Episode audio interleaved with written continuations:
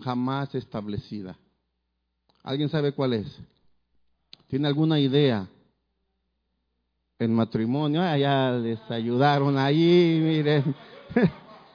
y es que allá no está, por eso yo dije, todavía no la ponen, pero está bien, está bien. El matrimonio. El matrimonio.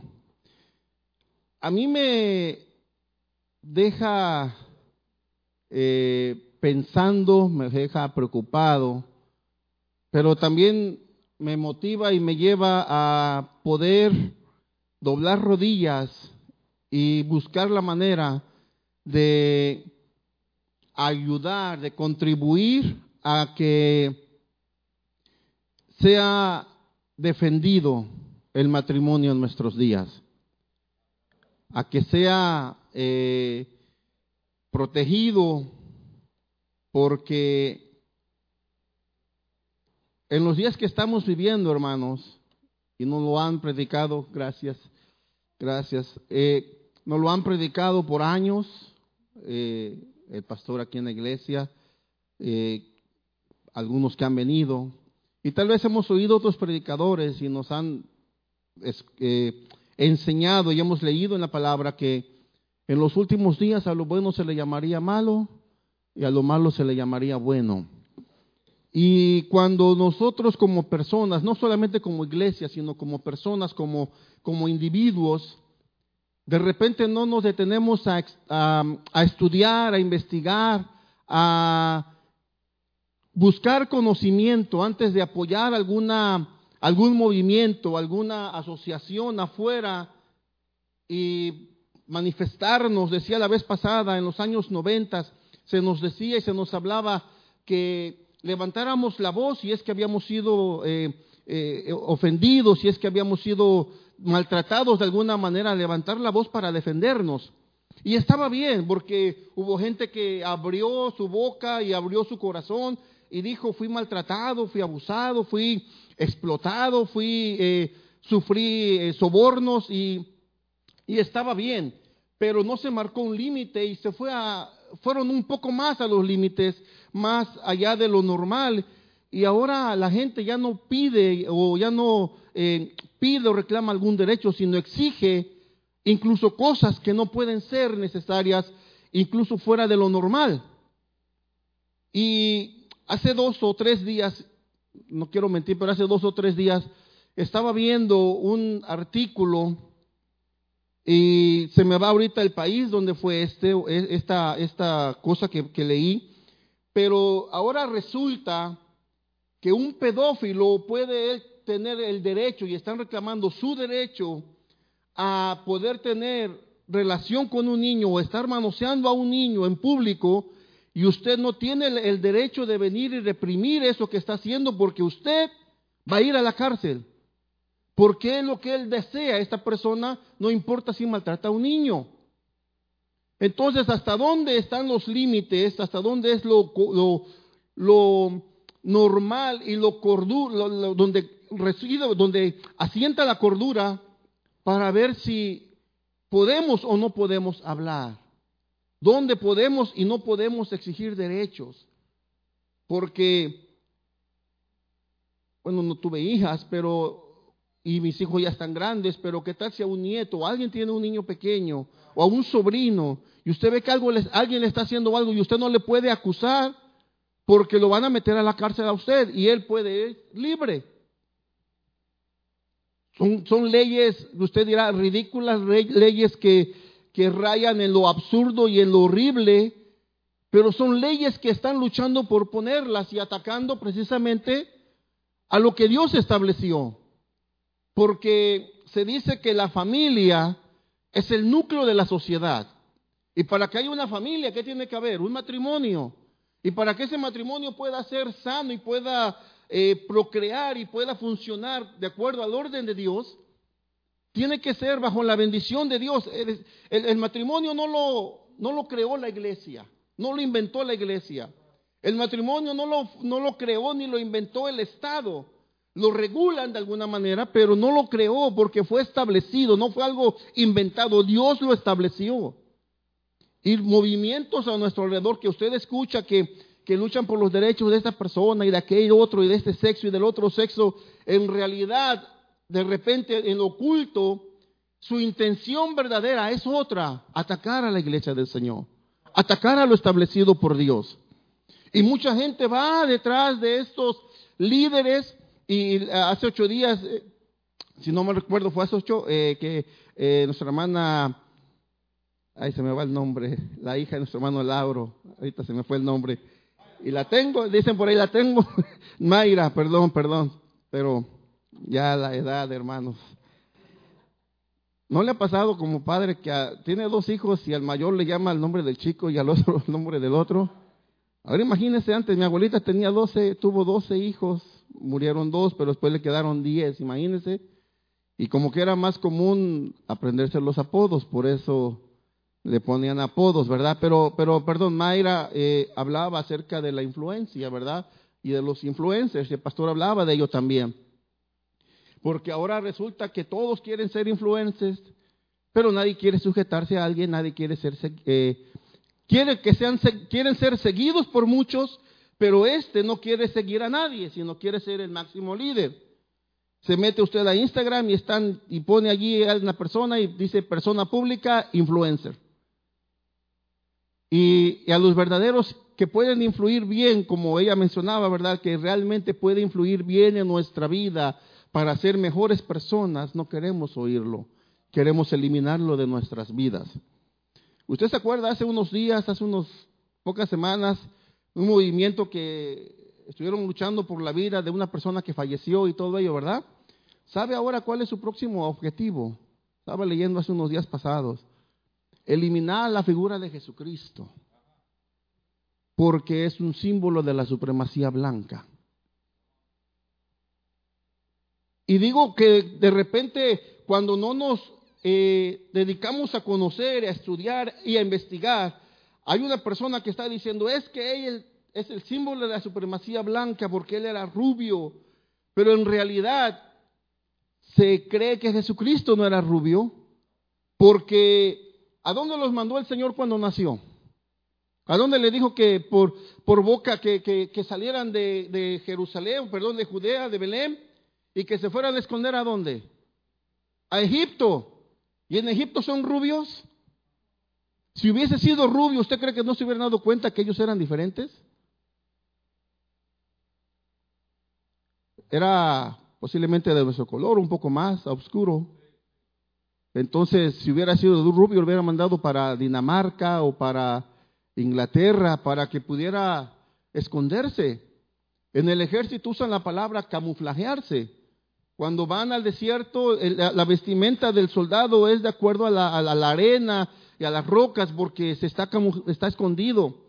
Usted llegó a ver, no sé si llegó a ver una película, eh, es un francotirador que fue a la guerra, regresa, se va unos años a su casa en las montañas y, pasa eh, eh, eventos en la, en la película donde lo incriminan en un homicidio que él no participó y de repente está escondido en la, en, la, en la, nieve y no se veía, y nomás estaba disparando y se levanta porque estaba camuflajeado. ¿Se imagina si su traje hubiese sido verde en medio de lo blanco? Lo ven. Jesucristo rubio en medio de un pueblo que era, que era de nuestro color o un poco más oscuro, hubieran dado cuenta que no era Él. Pero como no se estudia la historia, no se lee la Biblia, atacan y están atacando nuestros fundamentos establecidos en la palabra del Señor. Así es que quisiera hablar un poquito de, acerca del matrimonio. La palabra matrimonio proviene de la raíz latina matrem y la otra palabra monium, que significa matrem, habla de madre o de matriz, es decir, de procrear hijos legítimos, Inmunium es calidad de, es calidad de ser madre o la oportunidad de ser madre. De ahí viene la palabra matrimonio, de, perdón, relacionado con la matriz para poder procrear, porque Jesús, el, Padre estableció una, una, serie de cosas y vamos a ver si nos pueden por favor poner de acuerdo a Génesis 2.24 la siguiente, el siguiente slide por favor. Vamos a ir parafraseando un poquito. Primero vamos a ver el versículo y luego regresamos al slide, por favor. Por eso el hombre deja, y la versión 60 dice, dejará a su padre y a su madre y se une, y la versión 60 dice, se unirá a su mujer y los dos se funden, los dos serán un solo ser. Ahora si vamos al siguiente slide, por favor, al número 2. Vamos a ir desglosando un poquito aquí, pero dice dejará, por eso dejará. Eh, cuando dice por eso, si usted lee los versículos anteriores, Dios está, eh, está mostrando lo que había pasado con el hombre. Dios eh, creó a los animales, creó el cielo, la luna, las estrellas, puso a cada, uno en orden. Y ahí vuelve otra vez la palabra que decíamos en principio, estableció. La, la empresa, la mejor empresa jamás establecida. No fue ahí nomás puesta, no fue cuando algo se establece, de ahí no se mueve. Y los versículos del capítulo 1 y del capítulo 2 de Génesis está hablando y dice que Dios estableció al cielo y le estableció una ruta y de ahí no se va a mover. Y alrededor del sol puso a, a la tierra y a cada uno de los planetas y dice les estableció y ninguno de ellos se mueve, sale a su tiempo y se mete a su tiempo. Es decir, la creación obediente a lo que la palabra del Padre estableció, así está. Ahora, los eventos que vemos en nuestro alrededor, naturales, huracanes, temblores y todo ello, es a causa del mal, mal uso del hombre, o el abuso más bien, de, los, de las cosas naturales que Dios nos dio y, la, deterioración de las cosas que a raíz del hombre y su ambición ha creado. Pero entonces, como no había encontrado Adán ayuda idónea para él. Entonces Dios forma y usted ya sabe que toma del, costado de Adán una costilla y lo hace caer primero en profundo sueño, toma la costilla, hace la mujer y después dice, por eso, y me llama la, atención ahorita, antes de, seguir ahí con eso, nos quedamos ahí tantito, cuando en el versículo 23 Adán dice una palabra, en la versión, eh, si no mal recuerdo, nueva, eh, NT, eh, nueva, ah, nueva Tradición Viviente, perdón, dice, y, la versión tanto en inglés como en español dice que Adán expresó, al fin, una mujer para mí. Al fin mi compañera, porque había visto y puso nombre a los animales, no era la intención buscar su ayuda, sino ponerle nombre a los animales, pero no encontró que, que cada raza, cada especie de animal tenía un compañero, pero él no tenía. Y cuando Dios le da a la mujer, expresa y exclama, al fin, esta mujer será llamada varona porque del varón fue tomada, es decir, Isha porque fue sacada de Ish, del hombre, y encontró su ayuda idónea. Entonces en el versículo 24 expresa y por eso empieza la expresión, por eso dejará. Y como ve ahí dice dejar o dejará es una transición, es un tiempo de cambio. La palabra eh, dejar o dejará es transición, cambiar o pasar de un estado a otro. Cuando usted va creciendo, va dejando, incluso el libro de Pablo escribe a los Corintios en el capítulo 13, si no mal recuerdo, el 6, el 7 versículo dice, cuando era niño, hablaba como niño, pensaba como niño, actuaba como niño, mas cuando ya fui hombre, dejé. ¿Qué pasó allí? Hubo una transición. Dejó lo que era de niño.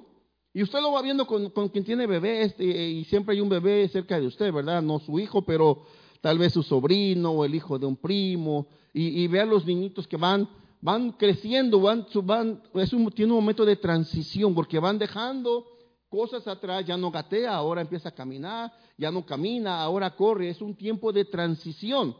Hace poco, o, más bien hace unos dos años, yo creo año y medio, un hermano de la iglesia me decía, ¿verdad? Dice, ahora tengo, me encuentro en un dilema, dice, porque ahora mi hija, dice, ya no quiere las muñecas, ya su mentalidad está en otra cosa.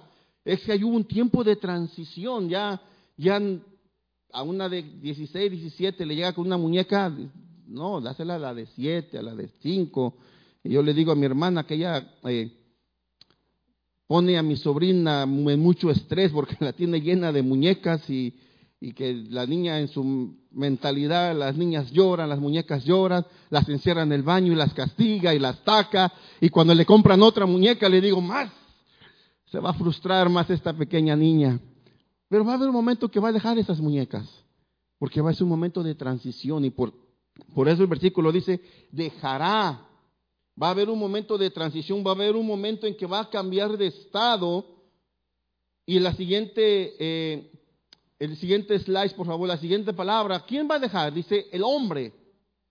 Dejará el hombre. El hombre habla de madurez, no, eh, no el niño, no el, el, el, que no reacciona y no, no, no, no madura y no tiene sus pensamientos correctos. Iba a decir otra palabra, pero, pero mejor no la digo.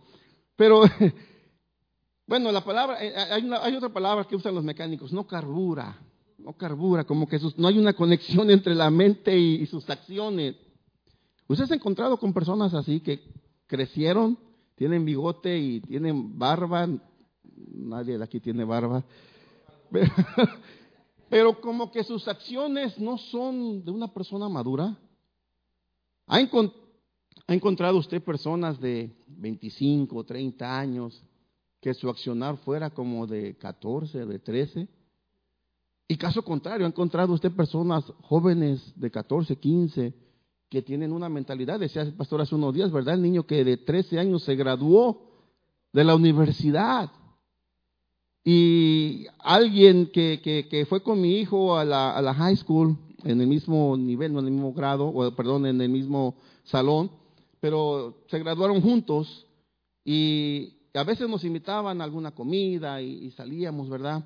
Y algunas veces no salíamos porque teníamos mucha tarea y, y realmente como padres nos sentíamos mal el podernos irnos a divertir y él estudiando y no nos sentíamos bien. Algunas veces íbamos, no siempre, pero eh, alguien de allí decía, oh no, dice, decíamos, no te dejaron tarea. Para mí primero está la fiesta y después la escuela. Una persona que no tiene, no tiene conocimiento. Eh, y decían que hace poco por ahí, ¿verdad? Pasó que llega la, llega la mamá a la casa. Y usted sabe, ¿verdad? Aquí hay, eh, nuestra hermana Marilyn tiene a su bebé, ¿verdad? A Steven y, llega una hermana o llega otra y ya ve cómo le hablan a los niños, ¿verdad? Cómo se le habla, ¿verdad? Ay, chiquito, bonito y, más, más triploso, ¿verdad? Pues llegó la mamá a la casa y dijo, ¿dónde está bebé? ¿Dónde está bebé? Y sale el hombre bigotón de veintitantos años. Mamá, ya estoy grande, ya no me digas bebé. Pues vete a trabajar. Aquí estoy, mamá, aquí estoy, mamá. Porque a lo que voy es de que puede crecer en tamaño, en estatura, pero tal vez no ha alcanzado la madurez en su mente. En la etapa de los jóvenes se dice que hay un tiempo de adolescencia, ¿verdad? Que puede terminar como a los 18, no sé, o algo así. Porque se le llama adolescencia porque adolece de, de, carácter, de madurez, de pensamiento, no ha madurado completamente. Y, y usted lo, ha, lo puede reconocer porque Hoy dice, mañana voy a, quiero ser, quiero estudiar enfermería y a la semana siguiente, no, mejor voy a ser piloto, no, mejor voy a ser bombero, voy a ser policía y pasan casi por todas las, profesiones que hay. Y, y, termina por la que menos pensó que iba a terminar o iba a estudiar.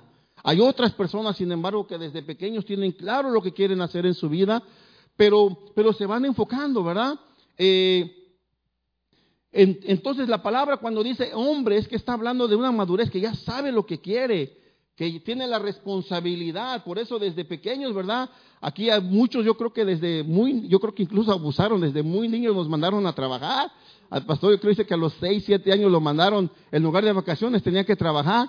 Yo a los 6 años me mandaron a vender manzanas, mangos, peras, y yo pensé, oh, ¿cuántas cajas de plata, de mangos para la casa voy a comer? No, el sábado y el domingo saliendo de la, eh, cuando no había escuela, me mandaban a un centro, era un centro turístico eh, de la iglesia católica, llegaba esa mucha gente, mucha gente, y me mandaban allí entre toda la gente a vender naranjas, paletas y cuanta cosa se les ocurría vender.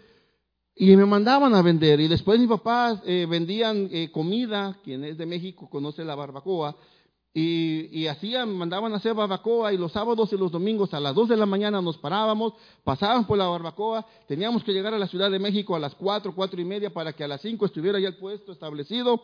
Y en medio del mercado ya ve que allí cientos de gente, ahí va, ahí iba yo vendiendo y llevaba yo el consomé, la barbacoa, las tortillas y todo, y a repartir, porque nos enseñaron el hábito de trabajar. ¿Y cuántos a veces el joven de 27, 20, 30, no se le ha enseñado el hábito de trabajar, de ser responsable. Eso lo decíamos que teníamos que ser responsables.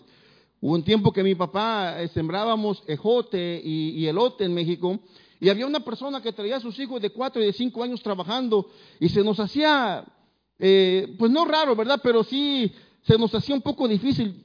¿Cómo es posible que lo traes allí? Las mujeres le, se echaban al niño para adelante, le daban de comer, se lo echaban para atrás en el rebozo y seguían trabajando y me dogataba al niño, ya lo dejaban en la tierra. Y le decíamos, oye, pero a tu niño de tres, ¿por qué lo tienes trabajando? Ya come. Esa era su respuesta, ya come, que trabaje. Creo que como padres sí es nuestro deber de enseñarle a nuestros hijos el ser responsables, el ser maduros, hacerse maduros y encaminarlos por eso, ¿verdad? Por eso el versículo dice, por eso dejará. Y hablábamos, ¿verdad? De Primera de Corintios 13, que dice que cuando era niño hablaba como niño, pero ya creció y eh, a tratar de guiarlo para que su estatura y sus pensamientos concorden, sean para más o menos eh, tengan esa dualidad de que sean bien, ¿verdad? Entonces la madurez es un estado de un fruto que ha alcanzado desarrollo completo en cuestión de una fruta. En la persona es el estado que donde alcanza su mejor momento, cuando ya no tambalea de que hoy sí, mañana no, y al rato sí, después quién sabe. No, cuando ya tiene seguro lo que quiere hacer, entonces por eso dejará el hombre en su madurez, a la siguiente slide, por favor, dice, a su padre y a su madre. Este es el modelo perfecto de una familia. El modelo perfecto que Dios estableció, respetamos sí, los, lo que alguna persona más pueda pensar, pero de igual manera que les respetamos, pedimos que, que haya un respeto porque este es la, el orden que Dios estableció, el modelo que fue establecido, padre y madre, porque sin ellos no se puede procrear. Puede el hombre inventar caminos para poder procrear, pero no es el orden establecido por Dios. El modelo perfecto de una familia eh, que es la base de la sociedad, y este modelo perfecto ha estado bajo ataque. Ha estado bajo ataque por muchos años. Yo entiendo que ha estado por muchos años, hermano. Y posiblemente muchos, aún dentro de la iglesia, han dado pie a que éste sea atacado también. Pero tenemos nosotros en nuestras manos la oportunidad de defenderlo. Y no solo la oportunidad, y yo creo que tal vez oye muy difícil o muy, muy enérgico, muy cortante, pero tenemos yo creo que el, deber de defenderlo, defender la verdad y defender lo que fue establecido por Dios, porque somos, dice la Biblia, que somos qué? Embajadores. Embajadores. ¿Y qué hace un embajador? El embajador de Estados Unidos cuando va a México, ¿qué hace? Vela por los intereses de Estados Unidos. El embajador de México en Estados Unidos vela por los intereses y los ciudadanos de México en ese país, o al menos debería, porque a veces se olvida ah, dentro de las cámaras y las televisiones, los defiende, pero tal vez en la realidad muchas veces no. Algunos sí, algunos no. Pero el embajador de Jesucristo no es que si quiere o no, deberíamos de ver por los, por los intereses del reino de Dios en la tierra, el reino de Dios y los intereses de usted y de mí en la tierra para que podamos expandir el reino de Dios y decirle al Señor, estamos defendiendo tu constitución, tu reino establecido en la tierra porque somos los atalayas y los que esparcimos la palabra del Señor en la tierra, hermano. Las instituciones, hay instituciones que, que, luchan a favor del aborto, a favor de la unión del mismo sexo, a, a, favor de la unión de varias personas. Porque ahora ya es más, ya viene siendo más común. O no, ya no es solamente dos, ahora podemos vivir juntos tres en armonía, o cuatro como parejas, pero ya no es pareja, sino en unión. Tres, cuatro. Y como decía al principio, los pedófilos también ya se están subiendo al barco. para luchar en contra de lo establecido por Dios. Atacan a la familia, atacan al matrimonio, atacan a la iglesia. Y estas organizaciones y estas eh, instituciones fueron establecidas por quién? Por Dios. Entonces el ataque no solamente es contra ustedes, es contra Dios a través de la iglesia, a través de usted y a través de mí. Y dice que la siguiente slide, por favor. Y dice que se unirá, formará una nueva familia. Se unirá para formar una nueva familia. No alguien decía que la familia es como un gran rompecabezas, donde tenemos que ir armándolo. ¿Verdad que un rompecabezas hay de 25, 15, 30, mil, dos mil piezas y usted las va juntando y las va armando? Pero cada uno de nosotros nos complementamos, la familia, juntar dos o más cosas para formar un todo. ¿Y a quién se va a unir el hombre? Siguiente slide, por favor.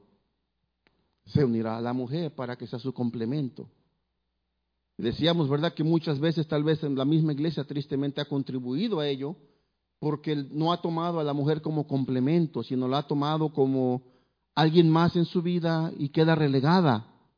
No se le ha dado el lugar y por más que se ha predicado y se ha hablado en la Biblia, ¿verdad? Eh, que se le dé el lugar del vaso más frágil, no se le toma como el brazo más frágil, no se le había tomado tiempos atrás, pero tenemos la oportunidad nosotros, si no lo hemos hecho, de poder hacerlo y de poder desarrollarlo, porque ella es nuestro complemento. No es que, le decía yo hace unos días practicando con mis hijos, no es que tú vas a ser feliz cuando encuentres a tu otra persona, a, la, a la compañera de vida tuya, no, es que tú tienes que ser feliz porque la felicidad no radica en alguien más, la felicidad radica en Jesucristo en ti, pero tú tienes que ser feliz para que puedas junto con la otra complementarte y hacer más aún todavía esa felicidad. Porque si la buscas aquí, si la buscas allá, si porque la buscas para que tu felicidad sea completa, que sea bonita, al paso de unos años esa hermosura va a deteriorarse porque es la ley de la vida, porque dicen que cuando desde que nacemos empezamos a deteriorarnos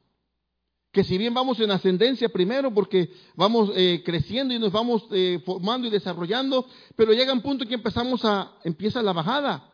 Y qué triste cuando empezamos a sentir la bajada. Por eso, como dice el pastor muchas veces, ya ven, Señor, ya ven.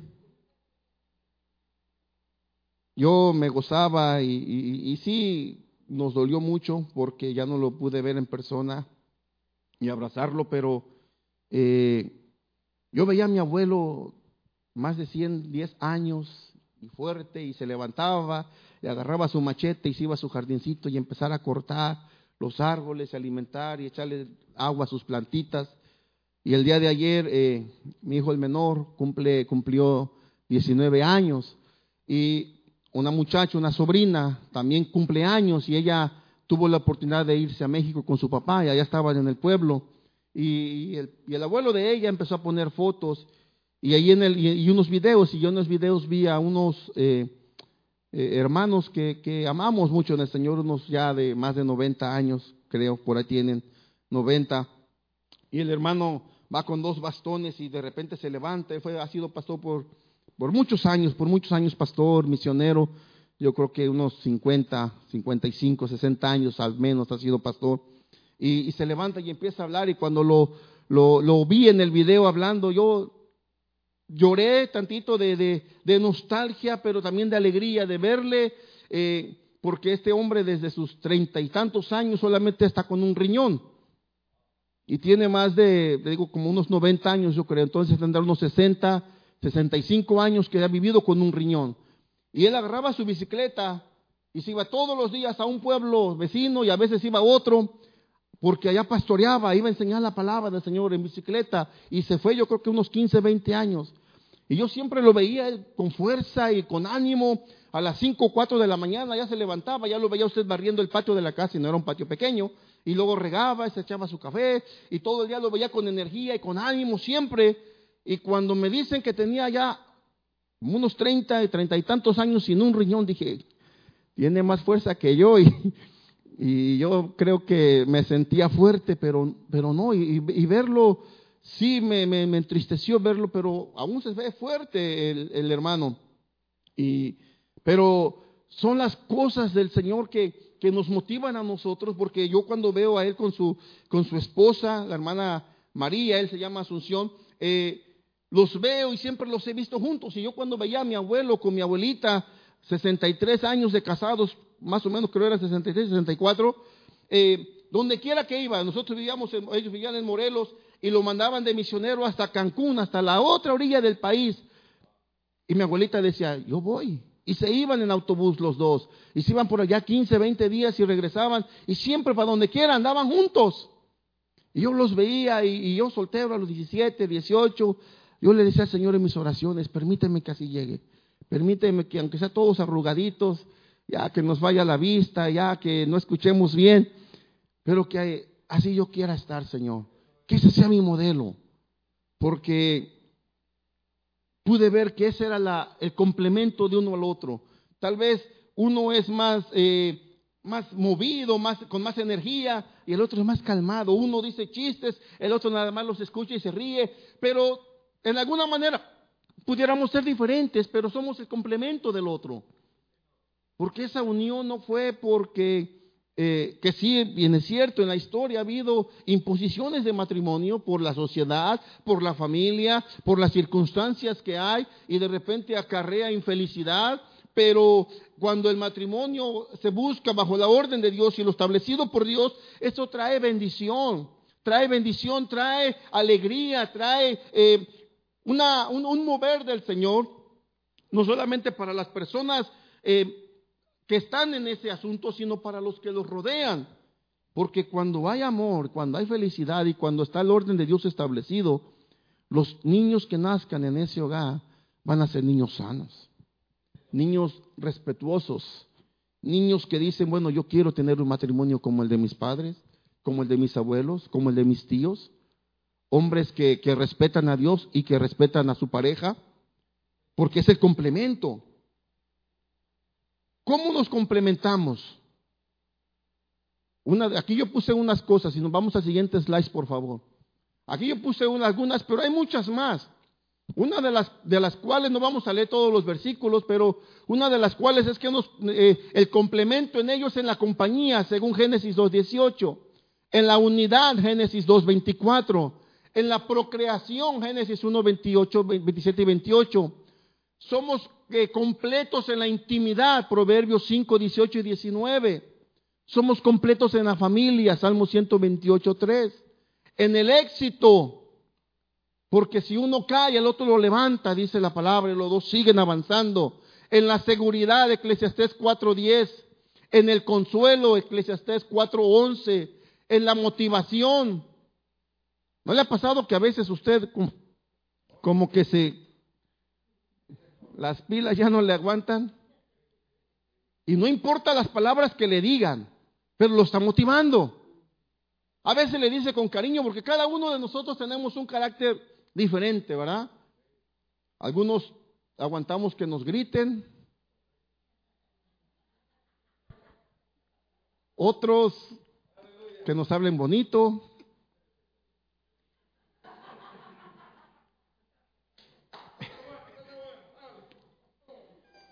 Escuchaba de un hombre que dijo, estaba con su amigo, no se habían visto, el uno de ellos había ido para Europa y regresó al cabo de un tiempo, de unos años, y están platicando y le dice, oye, supe que te casaste.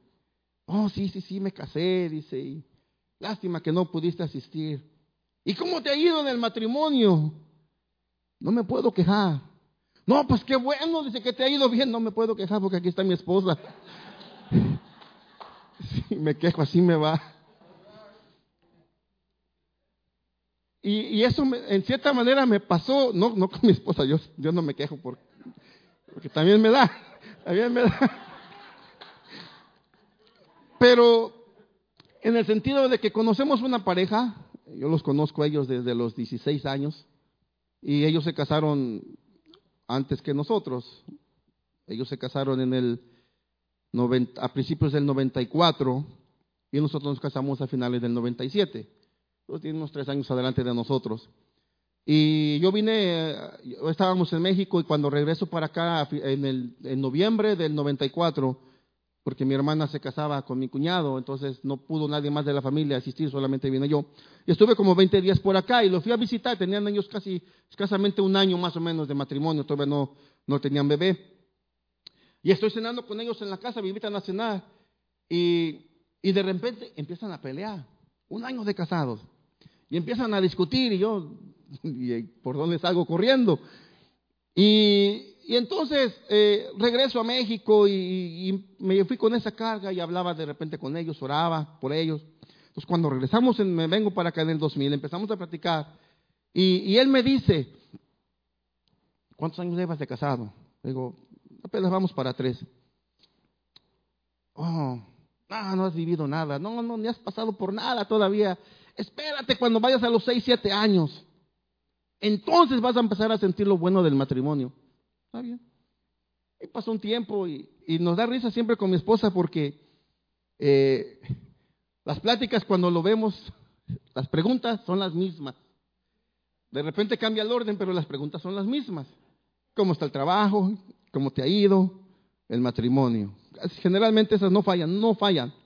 Entonces me dice al poco tiempo, ¿cómo te va? Bien. ¿Cuántos años llevas de casado? Ah, llevamos siete años. Ah, no, has, pasado por nada todavía. Espérate, a los 10 empiezan los pleitos y empiezan. Y yo le di, yo viéndolo y casi queriéndole decir, ¿verdad? Pero si desde el primer año veo que te estás peleando. Pero bueno. Y así pasaron 15 años. No, espérate, ni has vivido, espérate que ya te, te dejas y no te dejas. Y ellos cada dos, tres años están a punto de dejarse. Y, y, me daba risa pues, en ese aspecto de que, digo, bueno, ya vamos para 23 años de casados y, yo, gracias a Dios, no he visto de lo que Él me ha dicho. Ha habido, no hemos vivido todavía, entonces todavía me falta por crecer. Ya cuando cumplimos 21, le dije a mi esposa, ahora sí ya alcanzamos la mayoría de edad, los 21. Gracias a Dios. Ah, ya vamos para 23. Pero yo creo que él estaba como este muchacho. ¿Cómo te ha ido? No me puedo quejar porque lo escuchaba la esposa y, había problemas, pero la motivación que nos damos uno al otro. De repente hay que hablar bonito, de repente se puede hablar fuerte, pero el objetivo de la motivación es para que la otra persona se levante y siga caminando, ya sea atravesando una enfermedad, ya sea atravesando algún problema de, de trabajo, un problema financiero, un problema físico que haya, pero que la otra persona está ahí para ayudarnos, para sostenernos, para hacer nuestro, nuestra motivación. Puede, puede llegar y abrazarle, no te preocupes, mi amor, vamos a salir adelante de este. O puede llegar y, darle unas palmadas, despierta, sigue avanzando. Pero la, la, motivación viene para, para ayudarle a usted a que se levante y siga avanzando. Hebreos 10:24, en la humildad. Porque cuando se le va subiendo el ego a uno, ay, espérate, espérate, ¿para dónde vas? ¿Para dónde vas? Espérate. En la comprensión. ¿Cuántos han ejercido comprensión con su pareja? Y llega etapas en que se necesita a veces más comprensión, ¿verdad? Que otros tiempos. Y en el altruismo. Ahí puse algunas. Usted gusta tomarle foto o apuntar las citas y después las lee. Pero para esta es una de las razones de que nos da la mujer o el hombre para hacer el complemento, para ayudarnos unos con otros.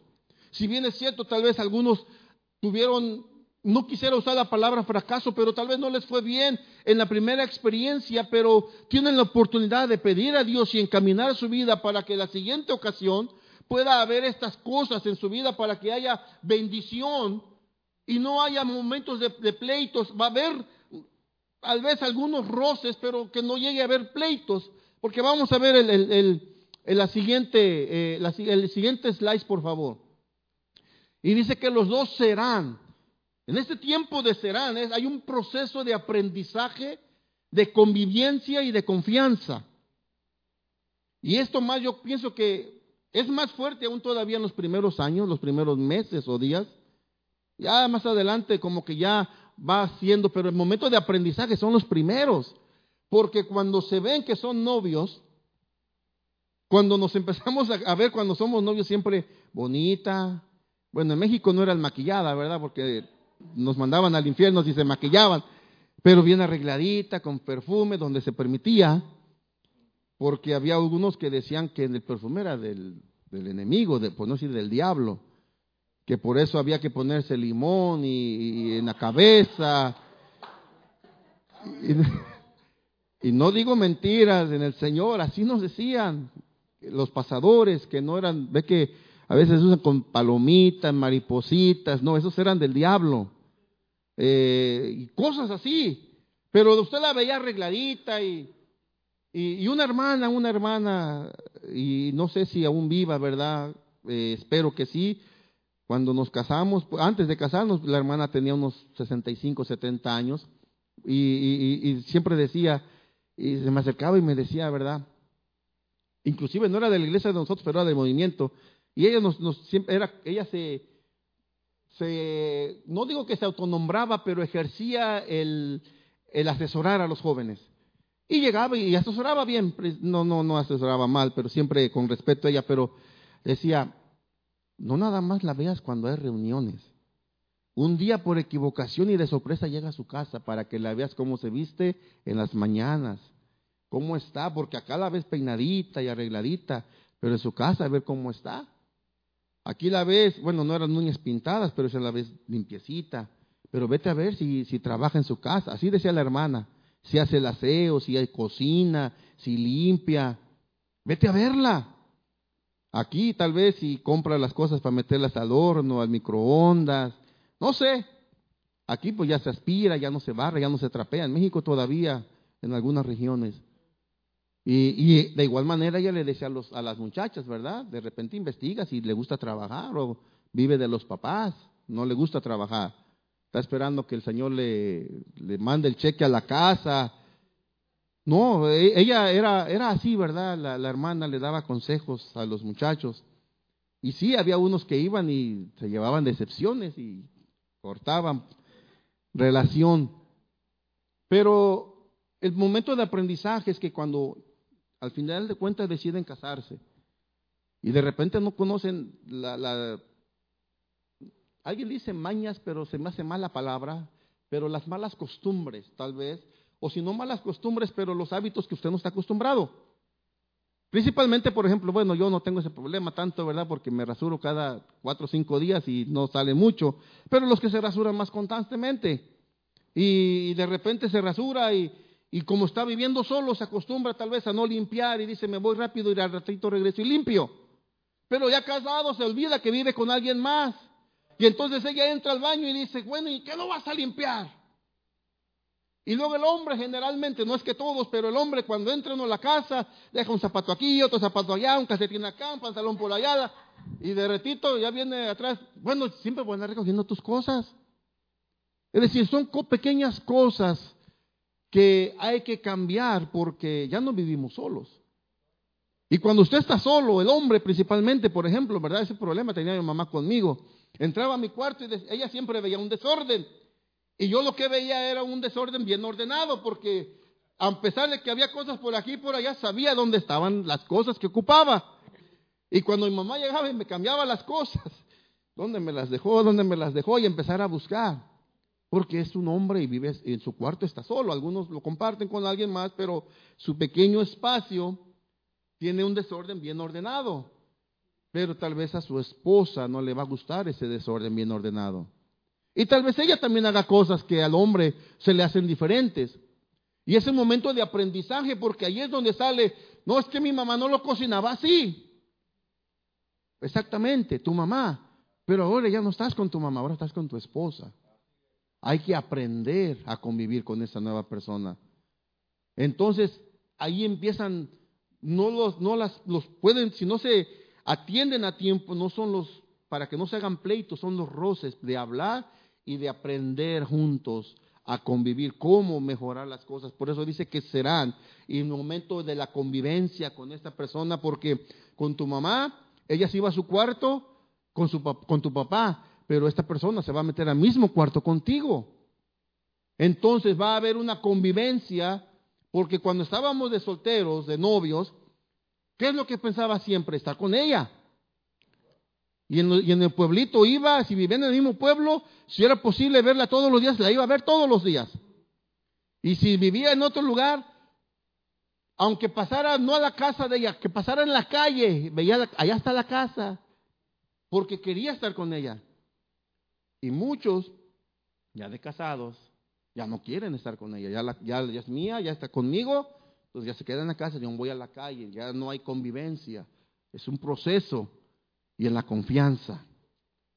¿Y qué serán? Siguiente slide, creo que es el último. Una sola carne. Se complementa la integración y la intimidad profunda para poder procrear, para poder fundar este, eh, esta institución llamada familia establecida por Dios, que somos llamados a defenderlo. Y ahora, ¿cómo lo podemos defender?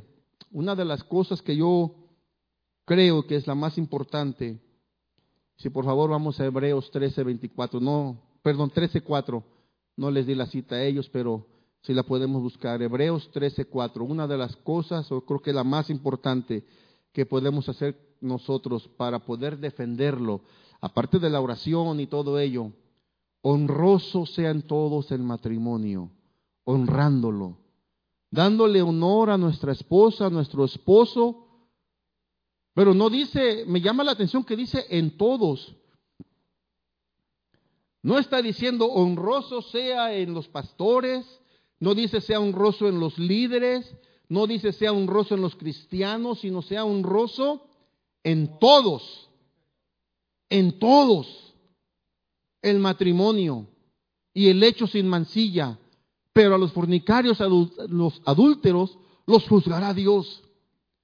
Entonces, si de allá afuera, hermano, no lo están honrando porque se están desviando sobre ideologías que, que a alguien se le está ocurriendo y están acarreando a un sinfín de gente detrás de ellos, al menos en la iglesia tenemos la oportunidad de nosotros honrarlo, de honrarlo y honrar a nuestro cónyuge, de que ella lo honre a él y que él la honre a ella para que nuestros hijos vean y digan, quiero ser como ellos, porque sí se puede tener un, hogar, un matrimonio feliz, santo, puro, agradable, que le agrade a Dios y bendecido por la mano de Dios para que esos niños crezcan sanos y honrando a Dios. Dele la gloria al Señor, dele la gloria al Señor. Y escribí algo aquí, dice, la familia es la unidad fundadora de la sociedad civil, el pilar fundamental de la sociedad. Y esto lo transcribí de un libro que se llama Cómo defender el matrimonio. Dice, en el centro de la familia está la unión sexual de un hombre y una mujer. Proporciona el ambiente ideal e irreemplazable, no se puede reemplazar, para la crianza de los hijos, para el beneficio, para que haya una madurez beneficiosa y que haya una madurez psicológica y emocionalmente y otras tantas maneras y que deberían de ser fomentadas por el Estado. Es un escritor, no es cristiano, pero dice cómo defender el matrimonio, que de todos estos conceptos, dice, deberían de ser fomentados por el Estado, es decir, por el gobierno. Pero ¿qué es lo que vemos del gobierno? Tratando de complacer a otros grupos y no, y no respetar lo establecido por Dios. La iglesia y el Estado lo regulan, como decíamos al principio, y proporcionan acceso hacia el matrimonio. Pero ninguno de ellos, es lo que dice este libro, pero ninguno de ellos tiene el derecho de redefinirlo. Es decir, ya está definido. Ni el Estado ni la Iglesia tenemos el derecho de redefinirlo porque, porque no lo inventaron. Lo recibieron y recibieron por lo que ya estaba establecido y lo estableció Dios. Entonces no tenemos el derecho de cambiar lo que fue establecido por Dios pero sí tenemos el derecho y el deber, así como hay derechos, tenemos deberes de defenderlo y de honrarlo, de orar en estos tiempos más que nunca por nuestras familias, por el matrimonio que como decíamos es la base de la sociedad. Si respetamos a los demás, pero es nuestra, nuestro papel, nuestra parte como iglesia de decir esto es lo establecido por Dios y esto es lo que debe de permanecer. Vienen tiempos difíciles en ese aspecto, tal vez luchas y ataques, Pero la iglesia del Señor, mientras más problemas haya, el lugar a donde debe de caer es de rodillas delante del Señor y que sus, sus instituciones establecidas sigan firmes y sigan fuertes en el nombre del Señor Jesucristo. Dios le bendiga, hermano, Dios le guarde en el nombre del Señor Jesucristo. Aleluya. Amén.